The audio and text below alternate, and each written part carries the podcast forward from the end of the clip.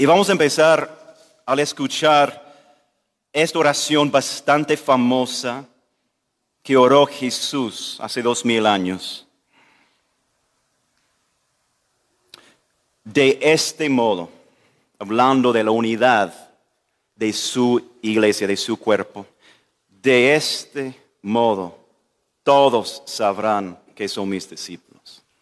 De este modo todos sabrán que son mis discípulos si se aman los unos a los otros. También Jesús dice eso a sus discípulos en otro capítulo de Juan. Y lo que aprendemos de Juan 17 y de esta oración famosa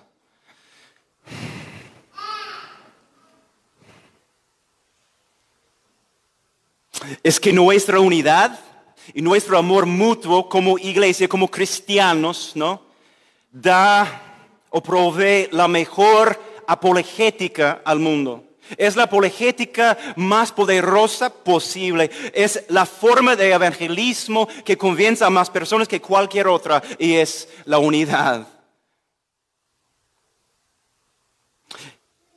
Lo que vimos anoche y lo que todos hemos estado confesando es que aunque queremos experimentar la unidad de la que Jesús habla, esta unidad que convence al mundo de que sí, Él es quien dice que es y que el Padre lo envió a la tierra para redimirnos. Todos queremos experimentar y demostrar este tipo de unidad al mundo, sin embargo, sabemos que nuestros corazones, en nuestras iglesias,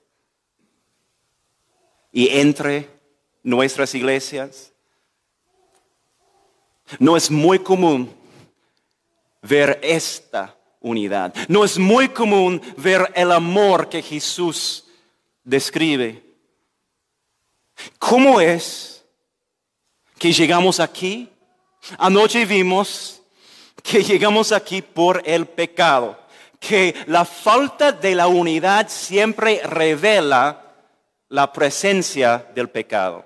La falta de unidad, lo vemos una y otra vez en el Antiguo Testamento, siempre revela la presencia del pecado. Sé que, queremos tener otra explicación por la falta de unidad en nuestras iglesias y entre nuestras iglesias, pero no hay. La falta de unidad revela la presencia del pecado. Esta tarde hablé con los líderes y pastores de iglesias sobre algunos pasos prácticos ¿no? que podemos tomar para llegar a la unidad, llegar a experimentar la unidad que Jesús ya nos regaló a través de su vida perfecta, su muerte sacrificial, su resurrección victoriosa y su ascensión gloriosa. Y esta noche voy a darnos pues un consejo más un consejo práctico para poder experimentar la vida que ya nos pertenece gracias a lo que Jesús ha hecho. Pero no va a ser un paso práctico de, oye, solo tienes que hacer tal cosa y vas a llegar a experimentar la unidad. De hecho, no tiene que ver en absoluto con hacer nada. Tiene que ver con pensar diferente, con creer algo. Y no nos deberíamos sorprender a escuchar esto porque una y otra vez en la Biblia Dios dice que, su estrategia para, para moldearnos a su imagen es a través de la renovación de nuestra mente. Entonces, ¿qué necesitamos experimentar en nuestras mentes para poder experimentar la unidad que Jesús quiere que demostremos al mundo? Y la respuesta se encuentra en 1 de Pedro capítulo 2. Si tienen Biblias, vamos a leer 1 de Pedro, capítulo 2, el 4. 1 de Pedro 2, 4.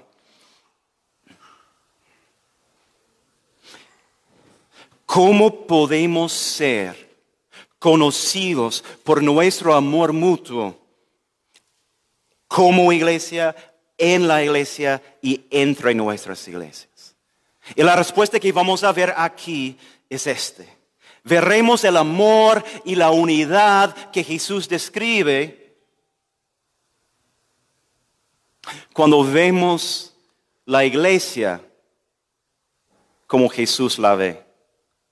Veremos la unidad y el amor mutuo que Jesús describe en nuestras iglesias, entre nuestras iglesias, cuando veamos a la iglesia como Jesús ve a la iglesia. Si lo hacemos, realizaremos la mejor forma del evangelismo que existe, llevaremos a cabo la apologética más poderosa que podríamos tener y glorificar, y vamos a glorificar también a Dios. ¿Cómo la ve Jesús a su iglesia? Primera de Pedro 2 dice lo siguiente. Cristo es la piedra viva, rechazada por los seres humanos, pero escogida y preciosa ante Dios. Al acercarse a Él, también ustedes son como piedras vivas, con las cuales se está edificando una casa espiritual. De este modo llegan a ser un sacerdocio santo para ofrecer sacrificios espirituales que Dios acepta por medio de Jesucristo. Así dice la escritura, miren que pongo en Sion una piedra principal escogida y preciosa, y el que confíe en ella no será jamás defraudado. Para ustedes, los creyentes, esta piedra es preciosa, pero para los incrédulos, la piedra, piedra que desecharon los constructores ha llegado a ser la piedra angular. Y también una piedra de tropiezo y una roca que hace caer.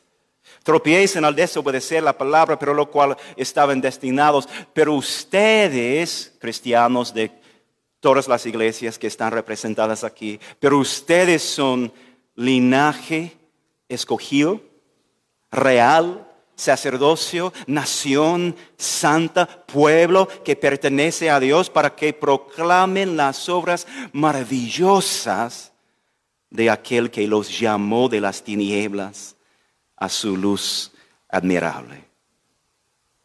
Si queremos experimentar la unidad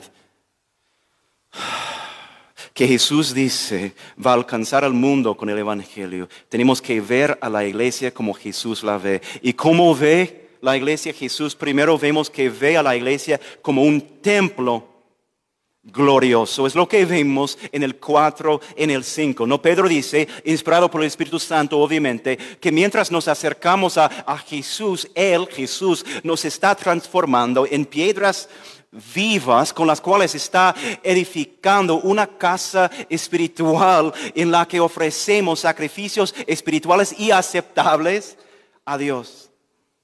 Es decir, con los miembros de tu iglesia y con los miembros de la iglesia de tres, a tres cuadras de la tuya. Dios mismo, Jesucristo, está construyendo un templo para sí mismo. Sin embargo, en la actualidad, cuando, cuando leemos tales palabras aquí sobre el templo, estas no nos impresionan mucho. Y es que el concepto del templo para nosotros en Monterrey eh, eh, eh, en 2019 no significa mucho.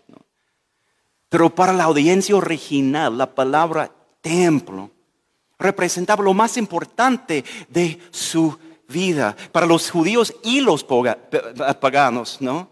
El templo fue a lo largo de la historia el lugar en el que Dios mismo residía el lugar en el que, Dios mismo se daba a conocer, el lugar en el que Dios mismo recibía la adoración de su pueblo. Así que cuando Dios dice que ustedes juntos forman el templo de Dios, te está diciendo que ha elegido a tu comunidad como el lugar en el que el creador del universo entero reside a tu comunidad como el lugar en el que el creador de todo el universo se da a conocer y, recibir la, y recibe la adoración de su pueblo. A través de la historia, los seres humanos han construido templos y templos que son edificios gloriosos para representar la gloria que creen que los habita. Por eso los templos demuestran pues una belleza. Y un estilo arquitectónico y, eh, y económico, ¿no? Completamente distintos a los de las demás construcciones. Sin embargo, Jesús entró a la historia, vivió, murió, se levantó de entre los muertos y empezó a hacer algo completamente diferente, completamente nuevo. Eligió que en lugar de construir otro edificio, otro edificio costoso y perfecto, impecable y hermoso en un sitio específico en, donde la gente pudiera ir para estar con Él, conocerlo a Él, alabarlo a Él. Que Él iba a construir templos en todos lados. Pero estos templos no se construirían con, con ladrillos, ¿no? Ni con piedras, ni con joyas sino con personas con miles de defectos. Estoy hablando de ti, no de mí. No, no. Estoy hablando de todos nosotros. Y Jesús dijo, voy a construir un templo para mí que es completamente diferente de los demás. No solo porque se construye con personas en lugar de piedras, sino porque se construye con personas imperfectas en lugar de recursos sin defectos. Y voy a construirlo en cada cultura, en cada comunidad, en cada zona, para que pueda revelarme a todo el mundo a la vez. Jesús se está construyendo templos, templos, templos, templos. Tu iglesia es una de ellos. La iglesia a tres cuadras de ti es una de ellas. La iglesia que más te gusta es una de ellas. La iglesia que menos te gusta, si es una iglesia verdadera, es una de ellas. Es decir, la iglesia local es el, el lugar que Jesús ha elegido para residir, para revelarse al mundo y recibir la oración de su pueblo. Jesús no escogió edificios costosos como su hogar, tampoco eligió cristianos individuales en sus casas, individuales leyendo sus Biblias y orando a solas para el bien de su relación personal con Él. No. Jesús eligió la comunidad de la iglesia local. Y dado que la metáfora que utiliza es la de un edificio, nos enseña mucho sobre nosotros y sobre los que forman parte de esta iglesia local, este templo, junto con nosotros.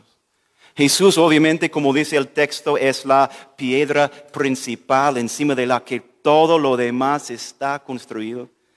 El acercarnos a Él en fe, Él, Jesús, nos coloca ¿no? Eh, apropiadamente en cualquier lugar que Jesús el Señor escoja y en cualquier iglesia local que elija con el fin de que su gloria se manifieste al mundo.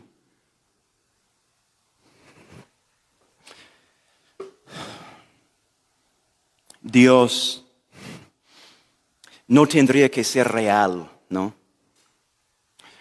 Para que se explicara otro templo tradicional, sin importar qué tan impresionante sea. Pero una comunidad hecha de personas que no tienen nada en común aparte del mismo maestro, sí requiere una explicación. Una comunidad en la cual las personas perdonan, toleran, aman y sirvan a las mismas personas que pecan en contra suya, sí requiere una explicación. Y la explicación más probable sería, como Jesús dice en Juan 17, que sí, Dios es real. Y esta es una de las razones por la cual Jesús eligió a su iglesia local y no a un edificio impresionante como las otras religiones, ¿no? Para ser el lugar en el que Él habita, se revela y recibe la adoración de su pueblo. Existe aquí el, uh, el, juego de mesa Jenga. Sí, sí, sí. Este juego pues da inicio cuando se usan todos los ladrillos ¿no? para, para construir un edificio, lo cual da como resultado una construcción que por lo menos al principio ¿no? se ve atractiva, se ve simétrica, pero no por mucho tiempo. Porque el objetivo del juego es quitar un ladrillo tras otro y con cada ladrillo que se quita, el edificio se ve menos atractiva y menos estable.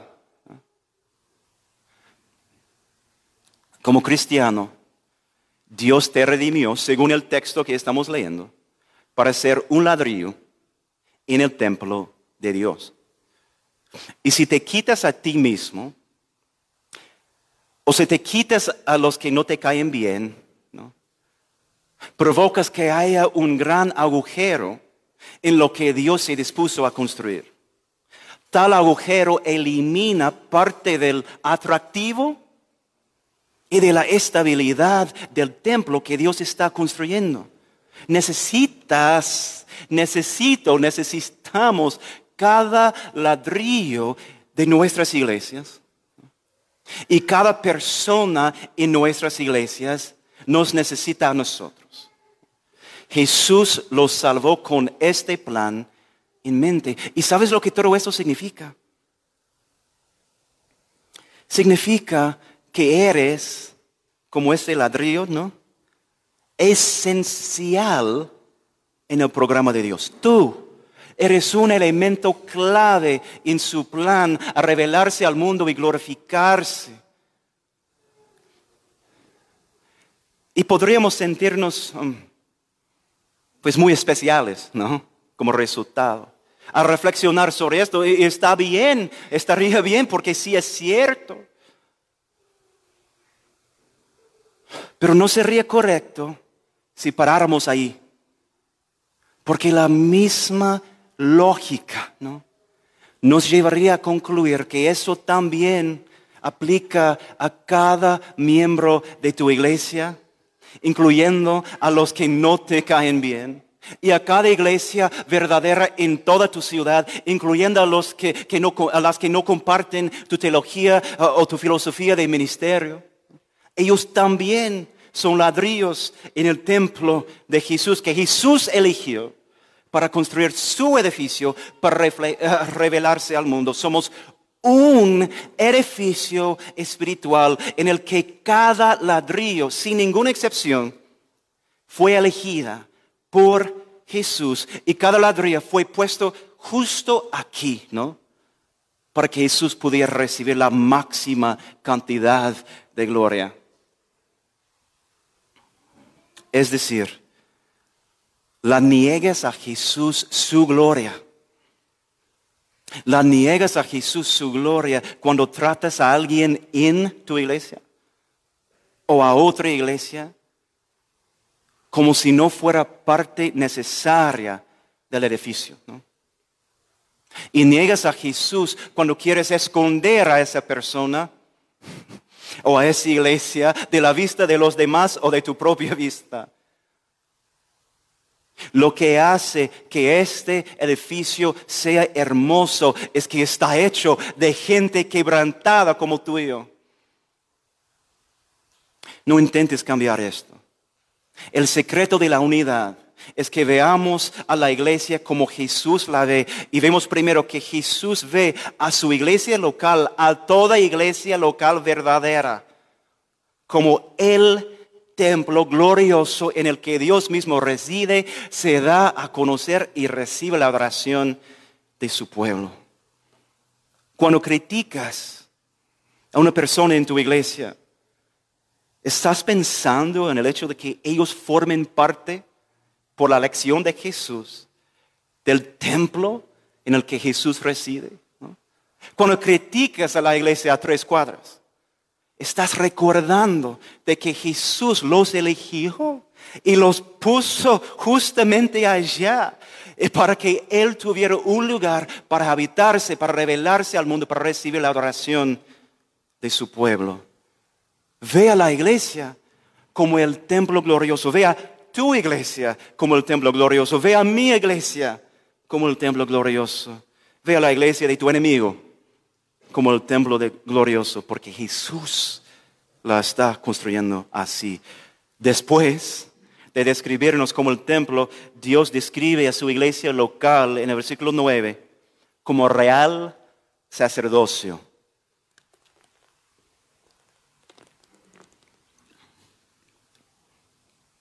Aquí tenemos nuestro segundo punto. Ve a la iglesia como real sacerdocio. Y tal como la imagen del templo no significa mucho ¿no? en nuestra época, pues aquí tenemos la idea del real sacerdocio que se puede malinterpretar en nuestro contexto. ¿no? Pero en la cultura de Pedro, el concepto del real sacerdocio era muy claro y bastante poderoso. Podemos resumir lo que quiere comunicar el concepto del, sacerdote con dos palabras que empiezan con A. La primera es acceso. Acceso. Los sacerdotes en la historia de Israel y en todas las religiones paganas también disfrutaban acceso incomparable a sus deidades. Los demás tenían que acercarse a Dios a través de la mediación del sacerdote. Pero el sacerdote no necesitaba un mediador, ¿no? Él podía ir directamente al lugar más santo, al lugar santísimo, para estar con su Dios. Acceso. Acceso. La segunda palabra que captura la idea de ser sacerdote es aprobación la aprobación. Acceso, aprobación. El sacerdote, su ofrenda y su sacrificio serían aceptados por Dios, ¿no? Mientras los demás dependerían del sacerdote para ofrecer su propio sacrificio. Acceso y aprobación. Así que a través de Pedro Dios nos está diciendo que la iglesia local es una comunidad de individuos que no tienen que acercarse a Dios por la mediación de ningún otro hombre. Que, no necesitamos a, que nadie adore a Dios, se acerque a Dios, ni le ofrezca sacrificios de nuestra parte. Jesús ya ha hecho todo esto por nosotros, entonces ya tenemos acceso perpetuo a Dios y todos nuestros sacrificios, todas nuestras ofrendas son aceptados por Él. Ve a la iglesia como Jesús la ve, como una comunidad, como real sacerdocio. Y sé que a veces escuchamos estos conceptos teológicos tantas veces que ya no nos significa mucho. Pero tenemos que darnos cuenta que esto es asombroso. Si no fuera por Jesucristo, tus sacrificios, tus regalos, tu alabanza no serían aceptables bajo ninguna condición delante de Dios. La única razón por la que tienes acceso y puedes ofrecer sacrificios aceptables a Dios es que tu fe está en Jesús. Jesús es el sacerdote de los sacerdotes, ¿no? El sacerdote perfecto, el sacerdote máximo. Él vivía en la presencia de Dios desde siempre. Y voluntariamente salió de ahí para venir acá con el fin de poder llevarnos a la presencia de su Padre con Él para siempre. Él le ofreció a Dios el sacrificio perfecto y definitivo y lo hizo como, como tu sacerdote, ¿no? Lo hizo en tu lugar.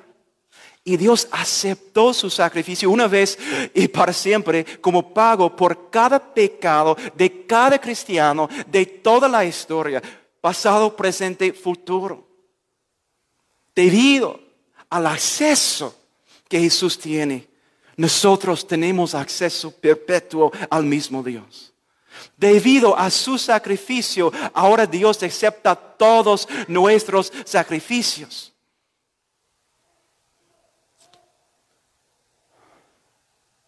Piensa conmigo en...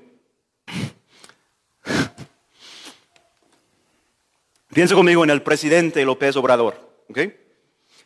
Imagínate que, lo amas con todo tu corazón.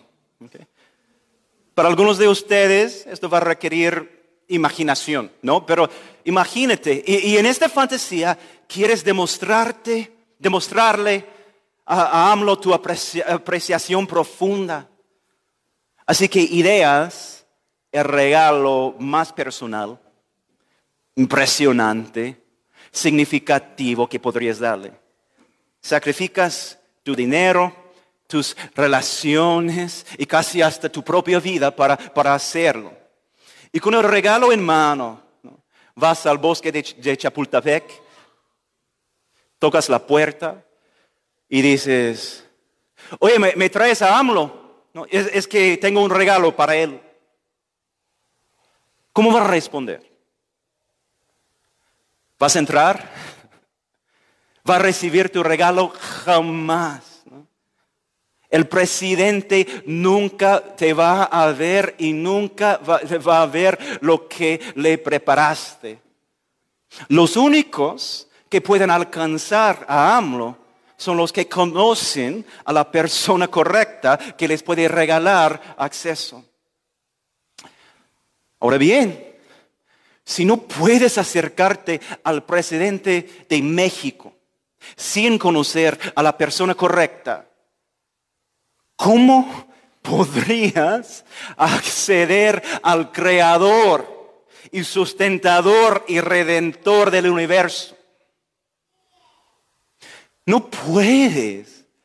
Ninguno de nosotros tiene posibilidad alguna de entrar al lugar en el que Dios habita. Nadie puede acercarse a su trono para ofrecer a sus pies todo lo que tiene. Sé que nos encantaría pensar que Dios está pues muy impresionado con nosotros. ¿eh? Muy impresionado con nuestras obras y nuestros regalos. Pero esto sería absurdo, absurdo. Hasta la cosa más impresionante que haces no impresiona a tu Dios. Él sabe que la única razón por la cual eres capaz de hacerlo es porque Él te dio la capacidad. Incluso el sacrificio más costoso que pudieras ofrecer no te gana favor con Dios porque Él te dio todo lo que tienes que ofrecer. No tienes nada que ofrecer que no has recibido del mismo Dios al que quieres ofrecer lo que ofreces.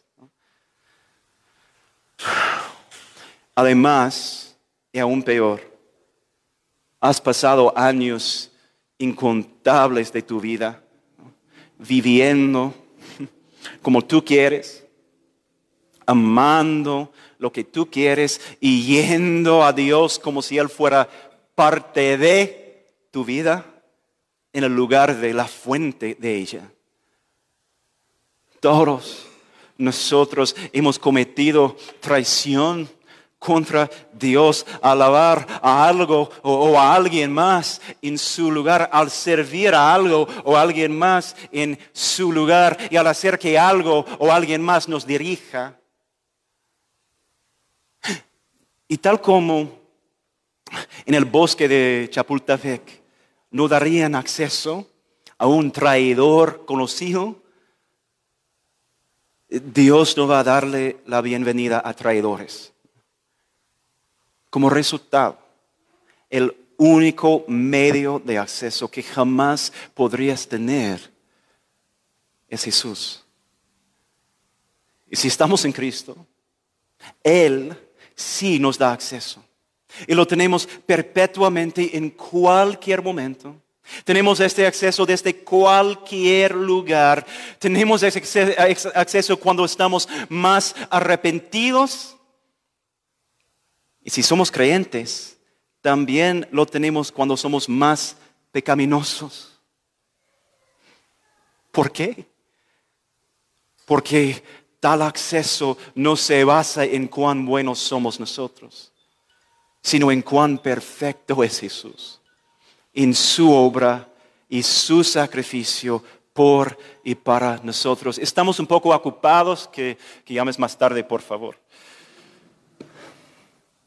Veamos a la iglesia como Jesús la ve, como real sacerdocio. Y sé, por lo menos a mí, me agrada pensar, ¿no? Sé que nos agrada pensar en nosotros mismos como sacerdotes que tienen acceso a Dios y, saben que, que todas sus ofrendas serán aceptados por Él. Y esto sí me anima, ¿no? Sí me anima.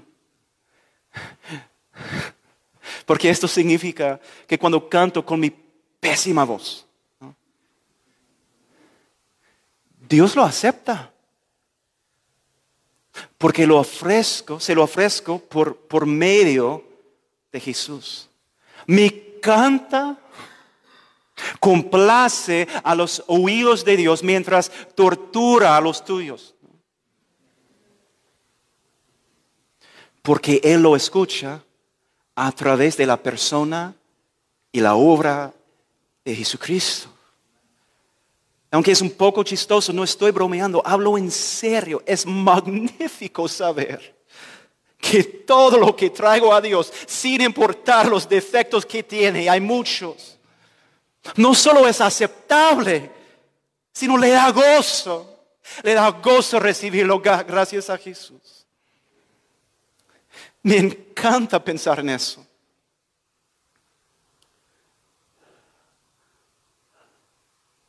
Pero sabes qué? Otra vez nos hace falta llevarlo a su conclusión lógica. Si todo esto aplica a ti y si tu fe está en, en, Jesús, sí aplica a ti, también aplica a cada persona que forma parte de tu iglesia, incluyendo el que te ha traicionado varias veces. Y también aplica a cada iglesia verdadera en tu ciudad, incluyendo a la que suele tomar miembros de la tuya.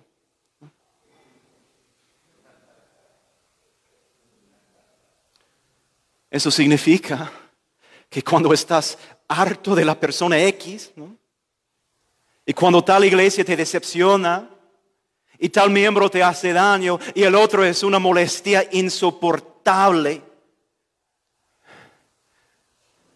Tienes que darte cuenta de que no puedes descartarlos ni desestimarlos como traidores, molestos, groseros. Son sacerdotes reales. Jesús ve a esa iglesia, ¿no? Que te quita los miembros como una comunidad de sacerdotes reales. Jesús ve al hermano o a la hermana que más te ha decepcionado, traicionado, dañado, como sacerdocios reales. Lo que significa que ellos tienen el mismo acceso que tú tienes a Dios. Lo que significa que Dios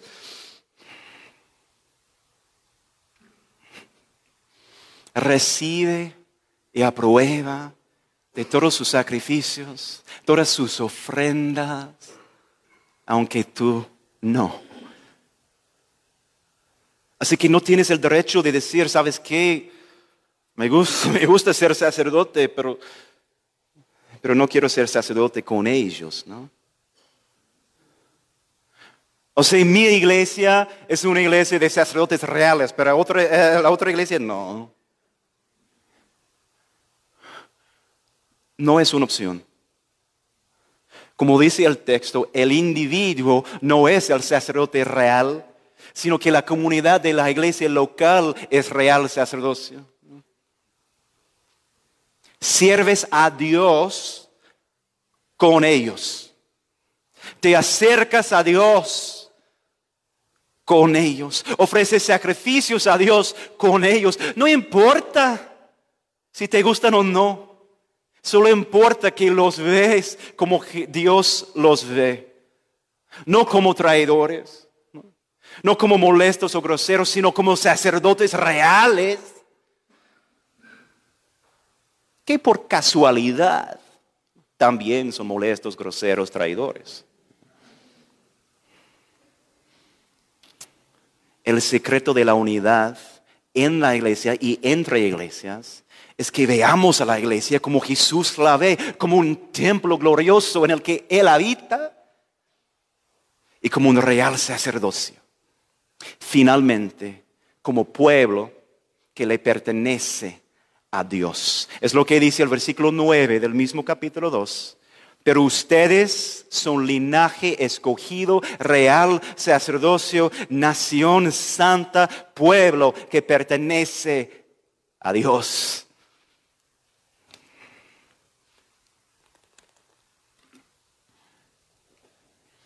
Hay algo muy interesante en estos versículos. Inspirado por el Espíritu Santo, Pedro atribuye a la iglesia local los términos que antes han sido usados para describir a la nación de Israel. Israel se conocía como el linaje escogido, real sacerdocio, nación santa y pueblo que pertenece a Dios. Y Jesucristo por su vida perfecta, muerte sacrificial, resurrección victoriosa y ascensión gloriosa, ha hecho que de personas de todas las etnias y de todas las naciones se forme un nuevo pueblo, una nueva raza, un nuevo Israel que le pertenece a Dios. O sea, la iglesia, la iglesia la iglesia. Jesús ve a la iglesia local como su propio pueblo, o como dicen otras traducciones, no sé qué dice eh, eh, en la tuya, dice que la iglesia es la posesión única de Jesús.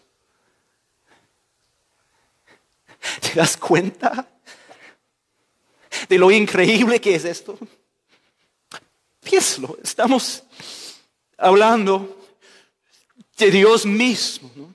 El Dios que es dueño de todo.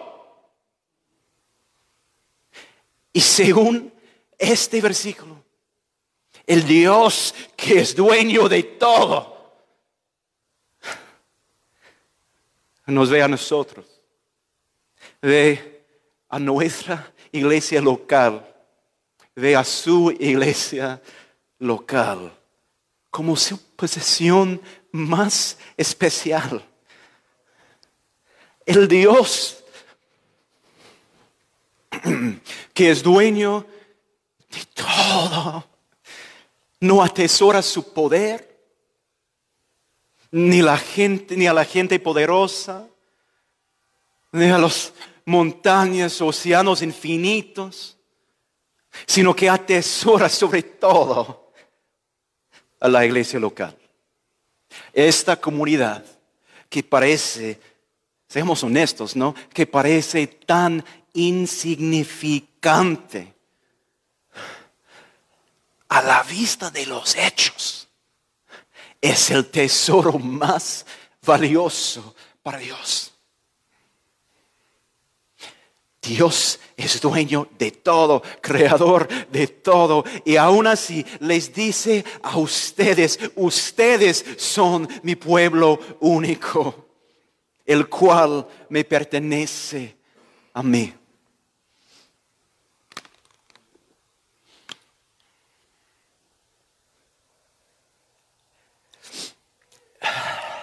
Lo que significa que cada persona que forma parte de, tu iglesia local se combina con los demás ¿no? para formar la posesión más preciada de Dios. Eso implica que cuando tratas a la iglesia local, ya sea la tuya o la de alguien más, con menos, gracias, ay, qué vergüenza, gracias, con menos dignidad de la que merece, estás tratando a Jesús con menos dignidad de la que pertenece. Mi esposa es maestra de primaria. Cada día que trabaja, 60 padres ¿no? le entregan sus posesiones más preciadas. Y si piensan de repente que, que la maestra o la directora no está protegiendo a sus hijos, o que los otros estudiantes les están haciendo daño, van a llegar en un momentito a la escuela, ¿no? llenos de ira y exigiendo un cambio inmediato. ¿Por qué? Porque hacerle daño a sus hijos es hacerle daño a los padres. Deshonrar a sus hijos es deshonrar a los papás. Y lo mismo aplica a la iglesia de Jesús. Menospreciar a tu iglesia local o a otra iglesia local es menospreciar a Jesús, el cual murió para edificar su pueblo único, su posesión preciada, la iglesia local.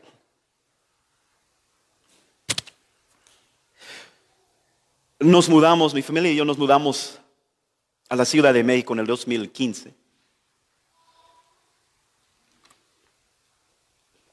Y antes de que nos, nos mudamos aquí, mis posesiones más preciadas, aparte de mi familia, obviamente, ah, eran mis libros, mis CDs y mis DVDs. Y les voy a confesar mi pecado sin vergüenza. odiaba la idea de prestárselos a cualquiera. Odiaba la idea. Cuando alguien me los pedía, literalmente, no estoy exagerando, sentía angustia física como Jesús en el jardín. Todo mi cuerpo me gritaba, no lo hagas, que no lo hagas. No me juzguen, ¿eh? no me juzguen. Me sentía así porque muchas veces la gente me regresaba mis libros con manchas, ¿no? Mis CDs y mis DVDs todos rayados y con huellas, ¿no? Y me daba mucho coraje, mucho. Se nota, ¿no? Lo interpretaba como una ofensa personal. Pensaba, oye, ¿sabías que me importa muchísimo y de todos modos lo trataste así? Lo que este trato me comunica es que yo no te importo, ¿no? Porque maltrataste lo que más me importa a mí. Si menosprecias a la iglesia local, ya sea la tuya, la mía o la de alguien más, le estás diciendo lo mismo a Jesús. Jesús, lo que amas más que nada a mí me da igual. Y todo esto se escucha así.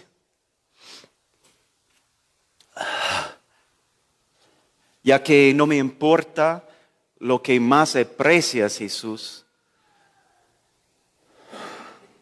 tampoco me importas mucho tú. Y si piensan que estoy inventando o exagerando, que lean primero de Juan. Porque dice lo mismo. Si valores a Jesús, valorarás a su iglesia local. No solo tu iglesia local, su iglesia local. La iglesia local es el pueblo que pertenece a Dios, es su posesión más preciada. Si queremos experimentar el amor mutuo y la unidad profunda de la que Jesús habla, el secreto es que veamos a la iglesia como Jesús la ve. La ciudad en la que vives te dice que la iglesia es hipócrita, irrelevante, o que solo existe para servir sus, propios intereses. Pero Jesús ve algo diferente. Los cristianos, nosotros tendemos a decir que, amamos al pastor de nuestra iglesia, ¿no? O que amamos la predicación o la, música de nuestra iglesia. Amamos a, nuestros amigos dentro de nuestra iglesia. amamos a, los que nos caen bien en la iglesia. Amamos a, nuestra iglesia. O amamos a nuestra iglesia y las que piensan igual que nosotros. Amamos nuestra iglesia y los de, las de nuestra denominación. Pero Jesús ve algo distinto. Jesús Ve el templo en tu iglesia y en todas las demás que son iglesias verdaderas, verdaderas. Jesús ve el templo glorioso de Dios en que Él habita, en que Él recibe los sacrificios y la adoración de su pueblo, a través del cual Él se revela al mundo. Jesús ve el pueblo que le pertenece como su posesión más preciada por la cual murió y por la que va a regresar. ¿no? Jesús ve el real, el sacerdocio real a través del que todos tienen acceso y aprobación. Ve a la iglesia entonces como Jesús la ve. Y si lo haces, Jesús será glorificado. Eso es lo que dice el versículo 9 del mismo pasaje. Dice, pero ustedes son linaje escogido, real sacerdocio, nación santa, pueblo que pertenece a Dios. ¿Para qué? proclamen las obras maravillosas de aquel que los llamó de las tinieblas a su luz admirable. La iglesia local dice aquí, la iglesia local existe para la gloria de Dios. Y si amamos a la iglesia local, y si la vemos como Jesús la ve, esto se va a cumplir proclamaremos las obras maravillosas de aquel que nos llamó de las tinieblas a su luz admirable. Así que si hoy decides, si juntos esta noche decidimos, a partir de ahora vamos a ver a la iglesia como Jesús la ve, te puedo garantizar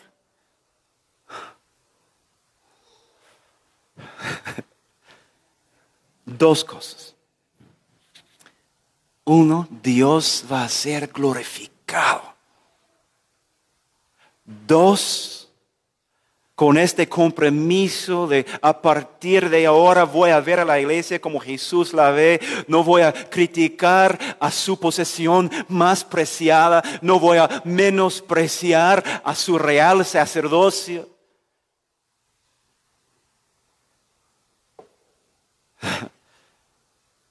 De vez en cuando vas a fallar. Por muy, bueno que sean tus intenciones, de vez en cuando vas a fallar. Pero está bien. No es lo ideal, pero está bien. Está bien si fallas de vez en cuando en amar la iglesia como Jesús quiere que la ames. ¿Por qué? Porque Jesús nunca falló en amar su iglesia perfectamente en tu lugar. Nunca. Podemos entrar en el templo de Dios porque Jesús voluntariamente salió de la presencia de Dios, ¿no? Para vivir la vida que tú y yo hemos fallado en vivir. Podemos ofrecer sacrificios aceptables a Dios porque Jesús se ofreció a sí mismo perfecto, sin pecado, en nuestro lugar.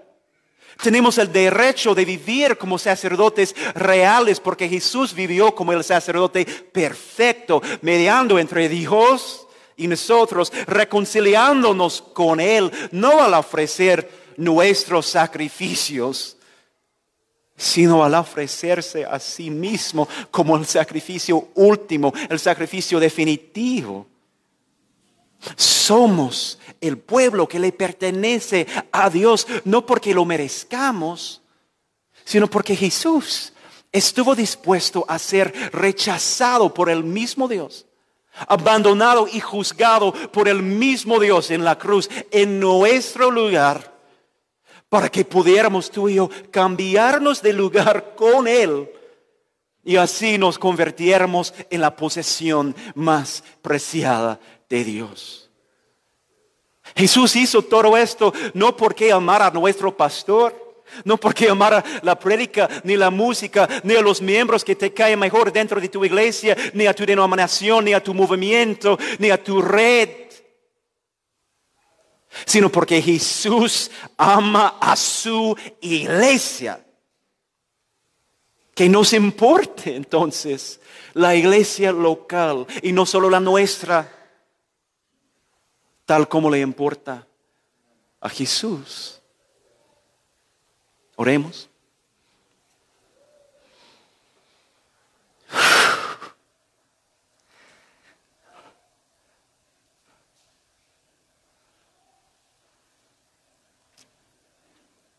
Dios, te confieso que honestamente me cuesta trabajo ver la iglesia como Jesús la ve.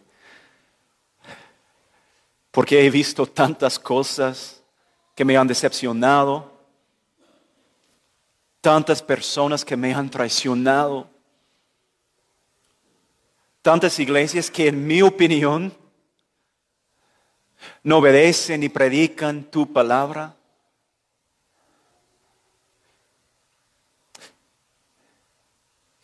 Y lo natural para mí es enfocarme en todo eso y ver la iglesia a través de mis ojos humanos, en lugar de ver la mía y todas las demás a través de los ojos de Jesucristo. Y sé que no estoy solo, que hay otros aquí esta noche que batallan con esta idea. Te pido Dios que nos rescates de nuestra visión tan limitada y que nos regales la visión de tu Hijo para poder ver lo que Él ve. Si vemos el pecado, pues Jesús ve lo que vemos y infinitamente más. Y aún así murió por ella. Aún así es su posesión más preciada. Si Él puede ver todo lo que ve y amar a su iglesia como el templo glorioso, el real sacerdocio, su posesión más preciada. Nosotros no tenemos excusa. Danos esta visión que empieza, que empieza en nuestra iglesia, que vemos nuestra iglesia como Jesús la ve, y que veamos después las iglesias de nuestra zona de la misma forma que Jesús las ve. Que apreciamos la iglesia porque apreciamos a Jesús que amemos la iglesia porque amamos a Jesús. Y que experimentemos la unidad que Jesús dice viene como resultado de todo eso. En el nombre de Jesús. Amén.